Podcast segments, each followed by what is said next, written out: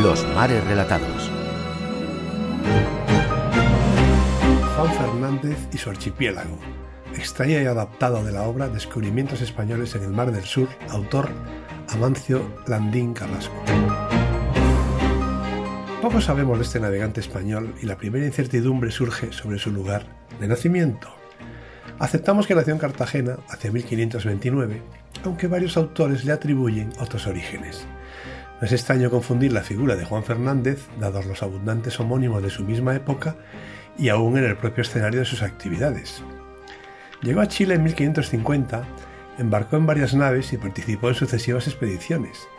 Pero la campaña más conocida de Juan Fernández tiene su origen en la dificultad de la comunicación entre Perú y Chile, tan apremiante para los españoles en las décadas iniciales de la conquista.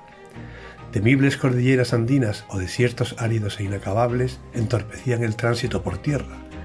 Tampoco el viaje por mar entre el Callao de Lima y la costa chilena de Valparaíso era fácil. Las naves debían de navegar de los 12 grados sur a los 33 grados sur y con una derrota de 1.260 millas náuticas. Problemas del tránsito de Lima a Valparaíso eran dos. Por un lado, los vientos alisios del sudeste que se oponían a los rumbos de los barcos de componente sur y que les obligaban a navegar ciñendo con escasísimo andar. Y por otro, el de la corriente de Humboldt que venía de la Antártida y recorre las costas chilenas y peruanas de sur a norte.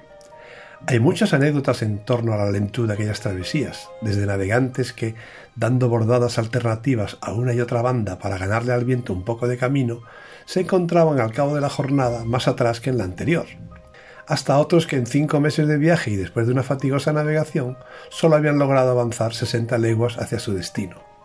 Hubo pues tránsitos de seis, cinco, cuatro y tres meses y medio, Quizá el ejemplo más curioso de tardanza fue el de un matrimonio español que en el transcurso del viaje engendró y nació una criatura de aquella pareja, y cuando la nao apenas había llegado al puerto de Coquimbo, la madre estaba embarazada de nuevo. En cambio, el regreso de Chile a Perú, con vientos y corrientes a favor, podía hacerse en 20 o 25 días. ¿Cómo reducir por tanto el trayecto inverso? Ese fue el éxito de Juan Fernández, quien, haciéndose a la vela desde el Callao el 26 de octubre de 1574, se adentró en el océano separándose de las aguas costeras. Suponía que tendría vientos favorables al despegarse del continente, como así pasó, hacia los 18 grados de latitud sur. También pudo eludir la corriente de Humboldt. Como resultado de aquella innovación náutica, Juan Fernández pudo fondear en la bahía chilena de Concepción a los 30 días de su partida de Perú. La novedad, a fuerza de inexplicable, resultó escandalosa para muchos. Mucha gente atribuyó esta corta navegación a pactos diabólicos, tanto que Juan Fernández se ganó la fama de brujo y fue procesado por el Tribunal del Santo Oficio de Lima, aunque los inquisidores le perdonaron porque no hallaron certeza de hechicería y lo absolvieron. En esta misma campaña, a principios de noviembre de 1574, avistó dos islas, confundidas con las que Magallanes llamó desventuradas y a las que bautizó San Félix y San Ambrosio. Más al sur, días después, descubrió las islas que llamó Santa Cecilia a menos de 400 millas de Valparaíso, islas que serían renombradas como Archipiélago de Juan Fernández. Archipiélago formado por tres islas, la más a tierra llamada así, más a tierra, después renombrada Robinson Crusoe, la pequeña Santa Clara y la también llamada Más afuera, después renombrada Alexander Selkirk, del que ahora les hablaré.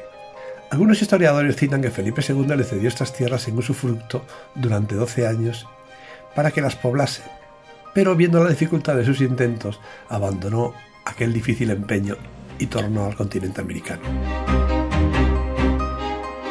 En 1704, un buque corsario tocó el archipiélago y uno de sus marineros conflictivos, el escocés Alexander Selkirk, fue desembarcado en la isla Tierra. Permaneció en dura soledad casi cinco años y fue rescatado por otro corsario. Las aventuras y desventuras de Selkirk inspiraron al escritor inglés Daniel Defoe su conocidísima novela sobre Robinson Crusoe, y a la isla más afuera la renombraron Isla Alexander Selkirk. Juan Fernández realizó más expediciones, como un posible descubrimiento de Nueva Zelanda pero eso es tema de otro artículo. También destacó en la pacificación y lucha contra los indios rebelados contra el Real Servicio, razón por la cual se le concedieron unas tierras en la provincia chilena de Aconcagua y además se le otorgó el título de piloto mayor del Mar del Sur. Continuó navegando hasta los 60 años, falleció en 1599 y en su testamento cedió los derechos de su isla a la Compañía de Jesús, a la que estuvo vinculado durante algún tiempo. Capitán de navío Eduardo Bernal González Villegas, Instituto de Historia y Cultura Naval, año 5, Todo Noticias.